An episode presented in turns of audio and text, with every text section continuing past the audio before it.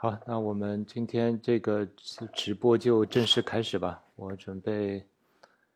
跟大家聊一聊数字人民币和这个 NFT 相关的话题。数字人民币，我不知道你现在是不是已经能用上了，因为我前一阶段看到有很多银行这个手机 APP 都发出邀请了。但可惜大老李是人在国外，国外用户是不能不能申请这个数字人民币的。那么关于这个数字人民币，它到底是什么东西呢？我今天来跟大家简单科普一下。那么我想你第一个问题肯定是说，我们已经有这个支付宝啊或者微信支付这么方便，为什么还要有？数字人民币呢？其实这个区别就你可以这样理解，就是支付宝和微信相当于是把银行卡装进手机里，而这个数字人民币是把现钞装进手机里。那那么我们就可以先想一下这个银行卡跟现现金的区别。啊，银行卡。呃，肯定有有这样几个区别。第一个就是使用门槛，就银行卡肯定是需要实名认证的，是需要你你的那个身份证，你才能够去开通使用，然后你才可以把这个银行卡去绑定到支付宝和那个微信的支付上面对吧？所以这是它的一个使用门槛。虽然理论上说，就是你如果只用微信或者或者那个支付宝的那余额，那别人别人也是可以，应该是必须要实名认证才能转账，才能收钱，对吧？即使你只用他的余额，因为他也呃也要防止洗钱嘛，所以这是一个使用门槛，就是你得有身份证，你得能开通银行卡。那么现金显然是什么都不需要的，那你可以可以随便去去使用。那么这个数字人民币呢，就是说它，呃，首先肯定是帮你去掉这个门槛，就是说你收钱花钱，你不需要不需要实名认证，啊，这其实就是就是它的一个最大的一个区别了。那还有一个区别就是我们可以体会到，就是花现金它是一个匿名的，就是说你钱用出去，钱用出去，别人是其实是看不见，呃。理论上是跟踪不到，就理论上你这个钱收进来拿出去，这样的过程是没有人，呃，没有人那个能够追踪的，对吧？但是，呃，这个支付宝和微信呢，其实我已经说了是，呃，用其实是绑定了你的银行卡或者你个人身份信息是锁定的，所以你这个收钱。付钱呢，其实都是，呃，公，呃，身身身份信息是公开的，是确认的。那么这个数字人民币呢，其实理论上来讲，它是有部分的匿名，匿名的效果在里面。就是说，你收钱、付钱的话，都是匿名的，就是不不可跟踪的。但是这只是说是。某种意义上，或者说有限度的匿名，并不是完全的匿名。你也可以想象，因为你再怎么样匿名，你这个数字人民币是放在手机里的，你手机本身是实名的，本身手机也要上网，手机的那个使用者的信息还是部分是可以被跟踪的。所以说，这个匿名只能说它相对于，呃，相对于这个支付宝或者微信，它的匿名效果。非常好，但是，他其实还真的要追踪你，真的拿他做坏事情，那还是还是可以被追踪到的。所以这个有种说法叫可控的匿名嘛，就是可以控制匿名。其实我们使用现金，某种程度上也是可以被追踪的，对吧？你现金理论上还是有序列号，至少还留了这么一点点的可以被追踪的信息。啊，那感谢我们直播间有第一位给我发那个赞的一位听众 n e d s i t 呃，对，这就是这个数字人民币的一个一个相对于支付宝的一个另一个特点，就是可控的匿名，它的匿名效果要比呃这个传统的电子支付要好。那你可能会说这个。可控匿名有什么需有什么使用需求，那么就自己自己去想了，对吧？就是有时候我们可能在某些某些情况下吧，你不方便公开的情况下，你还是希望自己自己的这个收支情况小，这个肯定是处于匿名的一个状态，或者接近匿名的一个状态。那还有一个比较有意思的特点，这个数字人民币比较有意思的就是双双离线支付，也就是不用在线嘛？你传统手机支付，你至少得有一部机器在线嘛，对吧？或者哪怕你用银行卡的话，你这个 POS 机必须是在线的。你手机支付，你两部手机应该是全部要在线，全部有网络，你才能完成这样的一个手机支付。那么为了模拟这个真实的现金操作呢，就是。这个数字人民币也提供了双离线支付的一个功能，但是它这个离线支付就是说，呃，你收进钱的一方，你收进的钱并不能马上再花出去，因为这样对安全性是是有问题的。就是你必须收钱一方，你必须把这个手机下一次在线去验证你之前所有离线情况下完成的这个收入的动作，那么你才可以把收进的钱再一次花出去。这就是这个双离线支付，当然我没有去测试过，其实我也很想看看到底它是怎么实现的。因为你手机双离线支付，我不知道是两部手机之间怎么通信啊？感觉上应该是用那个 NFT 啊，应该叫什么 N 进场进场通信？我现在名词都都混在一起了，就是我们银就是有点像那个地铁。地铁那个卡，交通卡去拍一下那个特定的设备一样。我想这个双离线支付应该就是两部手机靠近互相拍一下，然后就触发了这次这次这个交易。所以，我我是我想很希望就是在国内的听众有没有机会来试试看，也跟我反馈一下这个双离线支付是怎么实现的。那么，综上所述呢，其实就是这个数字人民币相对于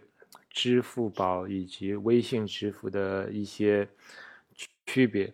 那么，你可能还有一个问题就是，数字人民币相对于这个比特币或者这种数字加密货币的区别，其实就区别非常大，就是一个关键性的区别，就是数字。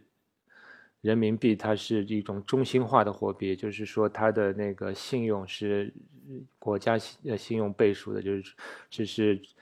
相当于中国人民银行来监管的发行的这样一个法定的也是法定的货币，就是它的币值与人民币永远是一比一的，永远就是你手机里的数字人民币一元，那么就肯定等值于现金人民币一元。永远不会改变，这是用国家信用来担保的，所以它叫一个中心化的数字货币。而比特币或者各种各种数字加密货币，它们都是去中心化的，就是说它并没有一个中央的机构来来控制这个货币的发行或者币值的变动等等，还有它的它的这个安全性啊，或者它的一些其他的功能设定，这些是没有。比没有一个中央的机构，没有一个人单独的一个人或者几个人或者一个机构是可以去去管理它的或者去操作它的，这就是呃数字人民币与其他的这种去中心化加密货币的一个最大的区别。那这个区别是很明显，就是说我们对对国家机构来说，我们肯定希望是对这个货币的发行。有一定的管理管理权限的，我们如果完全完全是去中心化的，那么可能很难很难想象一个正常的这个金融系统是用去中心化货币的来完全用去中心化的一种数字货币来交易的，这是挺难想象。那么这就是这个我想谈数字人民币方面的一些一些话题。也是蛮有意思，因为我们可以想象，就是现金，我们现金，不论是纸币、硬币，其实现在大家都越来越不喜欢携带了，对吧？那可能再到十年、二十年以后，我们真的可能所有的现金都可能都废除了，我们只会只会有电子支付了。那么，但是现金相对于这个银行卡，它还是有一定的特点，还是一定有的需求的。所以我们也并不能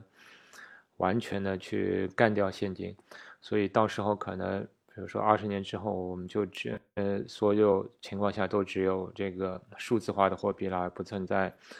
不存在纸币或者或者硬币了。那么这种情况，我觉得它迟早可能都是会发生的吧。啊，我这，但是就是它的使用场景呢，目前来看，我觉得使用场景并不太多。一个是匿名性，一个是双离线交易，这可能是它相对于电子其他电子支付的优点。但是这两个优点的使用场景并不太多，嗯，也是。其实政政府也规定这个，因为它的匿名性，就这个交易的金额也不会让你设定的太大吧，所以你可能真正真正有用的情况就是说，你要在一个手机不能上网的情况下，大家又又想又想那个手机转账的时候，那么你可能想到想到用这个数字人民币，但是这个现在要找到手机上不了网的地方，也其实也挺难的。就是就是这这样一个情况吧，所以这个数字人民币，我觉得在后面长期的一段时间里面，它可能还只是一个小规模试验的一个东西。那么，谢谢，我们现在还有三世清新和大佬里的 favorite 两位，哇，谢谢，感谢各位给我的这个互动消息。那我们再聊聊这个。NFT 吧，NFT 也是最近大火的一个一个话题啊。那这个 NFT，我我最近也去研究一下，它到底是个什么东西。那我感觉我差不多是理解了它的它的这是什么东西。这个 NFT 的全称叫 Non Non Fungible 呃 Token，这个 Fungible 呃。它的意思就是可替代的。那么 token 的有 token 有一个中文意思叫代币嘛，就是我们经常去游戏机厅去打游戏机的话，你一进场你先得买这个代币，这个代币在英文里叫 token，所以这个 non-fungible token 有一种翻译呢叫不可替代的的代币，但这个名这个翻译其实不太好，我觉得这弄得非常难理解。那其实这个。NFT 的这个 token，如果我我翻译的话，我觉得比较翻好的翻译就是信物，就是呃，其实信物最好的一个例子就是邮票吧，就是你邮局的人看到信封上贴了一个一个邮票，那么对邮局人来说，他可以确信就是你已经支付过这次邮递服务的邮资了，就是你的服务费我已经收到了，这对邮局来说，这张邮票就是一个信物。那，呃，其实生活中也有很多其他的这种信物，比如你买一个买一个门票，啊，你看一场电影，你拿电影票进场，那么你其实你电影院的人更不需要关心你是谁，或者你你什么时候买的票，或者你你的你的钱的来源是哪里，他唯一关心的就是你能拿出这张电影票，那么对电影院的人来说就是够了，就是他能够确信你是付过这场电影的那个。电影票的钱了，那么你就可以在就看这场电影，对吧？这就是 token 这样一个一个含义嘛，就是一个信物。我们看到这个东西，我们确信你已经完成了某个动作，或者你你的某个信息是可以可以被确认的。那 token 这个词也是在这个 IT 行业里面经常用。其实我们很多网站。呃，你会发现，就是有些网站你登录之后，你下一次再登录，你不需要再输密码了。其实它，你就其实就是在你的笔笔记本电脑上，它存下了这样一个 token。就是如下一次你登录的时候，网站看到这个 token，它就确信你就是你声称的这个人，它其他事情它就不用去去管了。那么这个 fungible 呢，就是呃叫可替代的，可替代的。token，那么其实我们前面在在数字化的领域，我们之前历史上出现大部分的 token 这种信物都是就是可替代或者说不可识别、不可区分的吧？不可区分的可能是更好的。也就是说，你把这个 token 你这个信物复制多少份，那么它们之间是看不出差别的。呃，其实数字人民币某种意义上也是这个不可区分的一个 token。就比如说你你收到了一块钱，呃，你的手机人民币有一块钱，对方也有一块钱，然后对方如果把一块钱转给你，你手机变成两块钱，那你下次再去支付一块一块钱的时候，你说我我下一次支付的一块钱到底是我原本手机里的一块钱，还是我收到的那一块钱？那是。不能区分的，对吧？那其实你也不在意嘛，也没必要去区分这个事情。这就是这个不可区分的 token。那么包括很多大部分平时呃在在我们生活中的一些信物，这种 token 门票啊，或者是这个火车票啊这些东西，其实呃你拿在手上，就我的火车票跟你的火车票可能会有些区别吧，但是这个区别。呃，在很多情况下是不是被忽略的就不重要的，这就是不可呃不分不可不可区分的 token 的一个意思。那现在这个 non-fungible token 当然就是顾名思义，就是说它是能够能够区分的，就是每一个 token 它表示的含义是有区分的。呃，那这个东西有什么用呢？其实我们现在再又得再再回过头讲这个 NFT 这个东西诞生的一个初衷。其实它就是，呃，为了解决这个数字艺术品的一个收藏啊。有人问我是不是在用手机呢？我其实是在用电脑在直播，我用电脑在直播。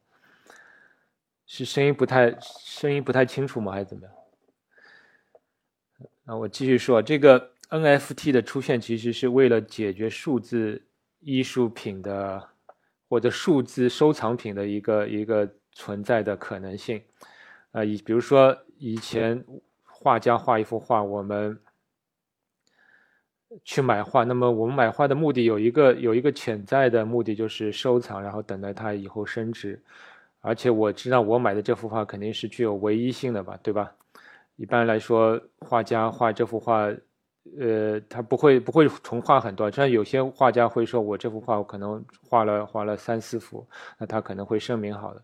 而且，即使是他画了三四幅，你也知道，他是每一幅他都是要花心血去画的，对吧？他不可能那么快速的去复制出很多同样的画来。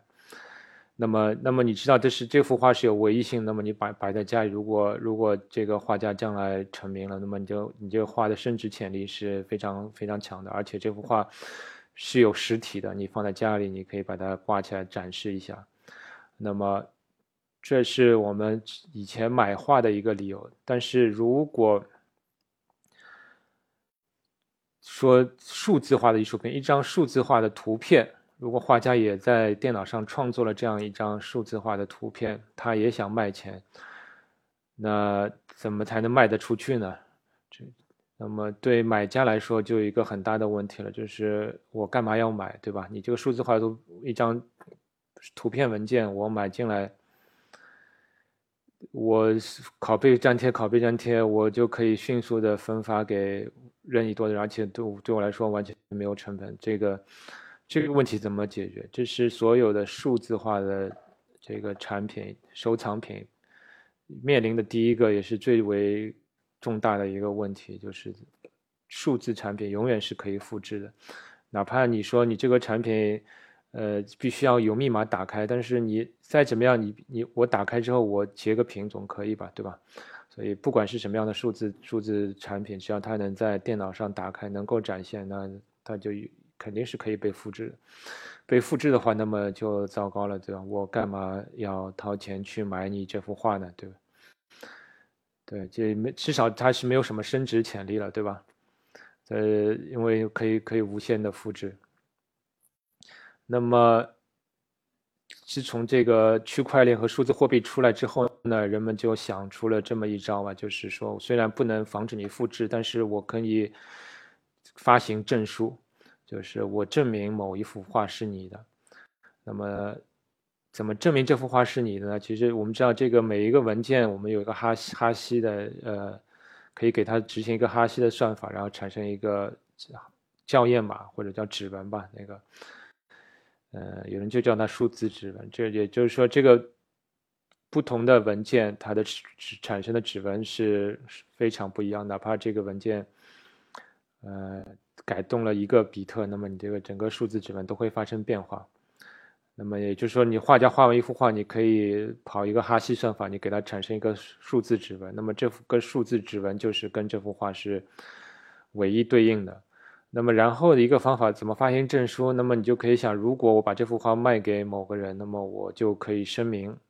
就是说我的这幅画它的校验码是多少多少，然后这幅画现在是属于某某人了，放在。放在网上公开出来，那么从某种意义上说呢，这个这个这个公开信息就是一个证书，就是我告知告知天下，我这幅画是是卖给某个人了。但是这样呢，还是还是有很多缺陷啊，就是说，一个是画怎么转让，因为你这个呃，你这幅画你公开信息说卖给某个人，如果那个人下一次再想卖，那么他他怎么怎么才能证明？呃，这个所有权的转让呢，对吧？因为我哪怕那个人再去发了这条信息，那所有其他人都可以模拟，都可以拷贝粘贴这幅信息，我只是把这个拥有者几个字改一改，对吧？那他就就好就啊，你你到底相信谁呢？这就是一个一个问题。呃，但是区块链出来之后呢，这个我们知道区块链其实就是一个公开的账本，一个去中心化的账本。那么区块链它对数字货币来说，它里面可以存储的其实就是每一个账户里面有多少钱，而每一笔交易是到从哪里到哪里。那么既然它是一个公开的账本，那么其实也可以在那么人们就想到就是可以用它来存储这个数字文件的拥有权的信息就可以了，对吧？那我们就是说，你画家画完一幅画，然后你算出哈希码。算，然后你把它卖给某个人了，那么你就把这些信息全部送到这个区块链里面，然后声明了，就是这幅画有这样一些校验码，是这幅这个指纹的这这个校验码，然后它的现在的拥有者是某某人。那么，因为我们这如果我们认为区块链是安全的，是去去中心化的，那么这样这样一个方法呢，就是从某种意义上说，我们。可以可以相当于是一个公开的，而且是可信的一个证书。我们确认了某一幅数字艺术品的拥有者，而且如果下一次这个拥有者要转让的话，那么同样就是别人要确信这个拥有权转让，那么也是到这个区块链里面去检查它的最新的这个拥有者到底是谁，是？是不是发生了那个变化？那么其实这就是 NFT 的最根本的一个呃一个作用，其实它其实相当于一个数字产品、数字商品的拥有者的一个证书，而且它是把这个证书是放在区块链上的，确认你的拥有权。当然，这个东西的缺陷就也是非常明显的，就是说，呃，一个数字产品它的这个复制永远是不能。防复制的嘛，对吧？那其实我买到了一幅画，那么这幅画虽然它有个数字指纹，但是如果我这幅画改了一个比特，那么你从外观上来看这幅画，其实根本看不出什么变化。那么它的数字指纹又产生另外一个指纹了。那理论上说，我或者这个画家他可以改了一个比特，他又又又卖一次这幅画，然后就说这幅画的新的数字指纹是。这这幅画又是某某人的，这对他是非常简单的。或者另一方面，对买这幅画的人来说，就是这个其实画的一个价值是作为，当然是作为欣赏，就是来看了，对吧？但是你买了这个 NFT 的产品，你你其实可以，你并不能保证只有你一个人能看，对吧？因为你看完之后，你屏幕上如果截屏分发给别人，那么你这幅画就等于。复制复制出去了，无限的扩散出去，所以从从欣赏角度来讲，那么你这幅画其实并并完全没有唯一性，就是任何人都可以拿过来看。这是这也是这个数字产品永远永远不能解决的，永远不能解决的一个问题。对，所以这是我觉得它其实一个比较大的问题啊，就是其实我花了钱买了这个东西，买了。买了其实就是一个一个证书，那么我还发现它有作为一个商业模式，它还有一个有一个致命的缺点，其实它是有矛有矛盾性的，就是从买家来说，一个东西买买过来收藏，那么我只我肯定是希望它这个产品数量越少越好，对吧？但是从卖家来说，他这个卖卖这个数字化的产品，他肯定认为是卖的越多越好，因为对他来说这个。是这个数字产品的画复制来说是零成本的，这不像真实的油画，油油画你画家复制还是还是需要点精力的。所以这就是一对一对矛盾，就是我我买的人我希望你越少越好，但是你卖的人又希望越多越好。所以目前我看到的这个卖 NFT 产品的，比如支呃支付宝上那个蚂蚁链，它每一个 NFT 的呃。这个图图片或者这个产品，它每次发行量都都有一万多，虽然它价格是比较低啊，它价格可能就十几十几块钱一个，但是它的数量经常是一万一万到两万，但也这是可以理解的，因为卖画家来说，他也希望多卖一点，对吧？多卖一点，他他能多赚一点，他肯定是是精算过。那么对收藏者来讲的话，那么就。呃，其实也是有点尴尬的，就是你指望这个东西能够升值啊什么，其实也蛮也蛮尴尬的，因为它一下子就卖了一万多份嘛，而且这个东西，我现理论上讲，这个 NFT 应该是依赖于去中心化的区块链，但是我现在看到的是这个 NFT 产品呢，它都是依赖于这个支付宝的小程序应用，所以我不知道，如果有一天支付宝。不存在了，虽然看起来是不太可能发生的事情。说如果有一天，支付宝不存在，这个我这个 NFT 产品去哪里看，去哪里找，这可能是是一个问题。另外还有一个问题就是，呃，NFT 产品它缺少一个一个展示功能吧，就是我们平时买一幅画，呃，买到一个实体的收藏品，那么我肯定是。很想晒晒它，把晒给别人看看，就是我有一个很特别的、很罕见的这个收藏的产品。那么你这个 NFT 的产品呢？你现在要晒，也最多能在这个微信朋友圈晒一晒，但是你也不可能天天天天发一个微信朋友圈去挂这个东西，对吧？所以这也这也是蛮蛮尴尬的，就是这不像实体产品，实体产品自己拿出来，如果朋友来看看，要展示一下，大家还蛮蛮稀罕的。你在朋友圈去挂。挂一个 NFT 的图，其实对大家完完全无感，所以这也是它的一个一个一个缺陷嘛，它没有这种这种展示炫耀功能。所以，其实其其实这种数字收藏品以前也是有啊，只是以前不并不是这种基于区块链的。就比如说这个游戏里，你可以买一个稀有的那个角色、稀有的皮肤。其实我觉得买这个有时候大家还更更愿意买，对吧？因为这个是更容易展示，而且就是说，在游戏里打打游戏的时候，你看到你有这个皮肤，别人没有这个皮肤，那么你有一种满足感，对吧？因为这个是比较买到一个稀有的东西，就是展示，就是也是人之人人的天性嘛，就是买到一个稀有的产品，你希望把它展示出来，呃，给大家看到。那这个还有以前这个 Q，比如说 QQ 号，QQ 号的那个短的号嘛，QQ 靓号曾经一度也。炒作的呃给卖的蛮蛮贵的，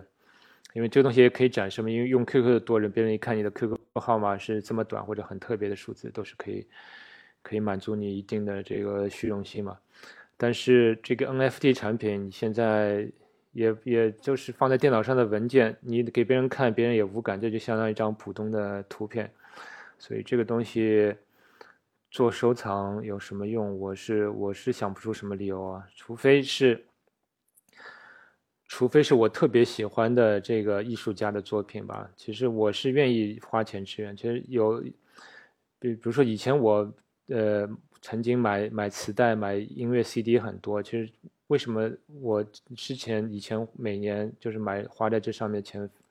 比现在要多很多，因为我只买磁带、买 CD，我至少是拿到一个实体的东西。就某种意义上说，我也是买到了一个收藏品。那么，哪怕几十年之后，我这些东西东西还在，呃，那么我买到这个以后，我并不指指望它升值，但是我收藏的话，我可能会觉得我很有这个成就感吧，对吧？我看到我之前以前那个年纪轻的时候喜欢听的听的这个歌手啊，或者某某乐队的这个 CD 也是蛮有蛮有成就感。但是现在如果是你去听数字音乐，现在我们我我我也肯定不再去听 CD 了。嗯，也只能去某些音乐网站去去订阅吧。所以，但是这个订阅呢，就是没有没有没有收藏感了，对吧？虽然虽然你听的歌的来源是非常非常的多，但是从收藏价值上来说就没有没有任何意义了。我我不可能说，请你来看看我的这个电脑上，我的会员上有有哪些哪些歌，就是没有没有任何意义了。所以。所以，我个人觉得，就是真的买收藏品的话，还是要拿到实体的东西是比较有有意思、有意义的一个东西。所以，NFT 的真正的一个价值，我我现在是没有看出来。所以，也许它的它的理念其实并不是特别新，它其实就是一个去中心化的一个数字产品啊。其实我觉得去不去中心化也没有什么。太大区别了。真正愿意花钱的，其实还是是你喜喜不喜欢这个东西，对吧？你喜欢一个游戏，你当然喜欢，可以花钱给这个游戏里的这个人物道具花钱。这是哪怕哪怕它保存不能永久保存，因为就游戏迟早会关服的，所以，但是你还是愿意花钱。OK，那我现在就要谈的这个数字人民币和 NFT 的话题就就就是这些了。那么大家有什么问题，现在可以问。然后我再次感谢今天给我这个发道具的这些听众吧，有 NED 四 T 三十清新和大佬里的 Favorite，谢谢谢谢这几位。那么。今天就瞎聊到这里吧。如果如果没有问题，我们今天就到这里。我们我们下次下里下次再找一个有意思的话题跟大家一起聊。好，拜拜。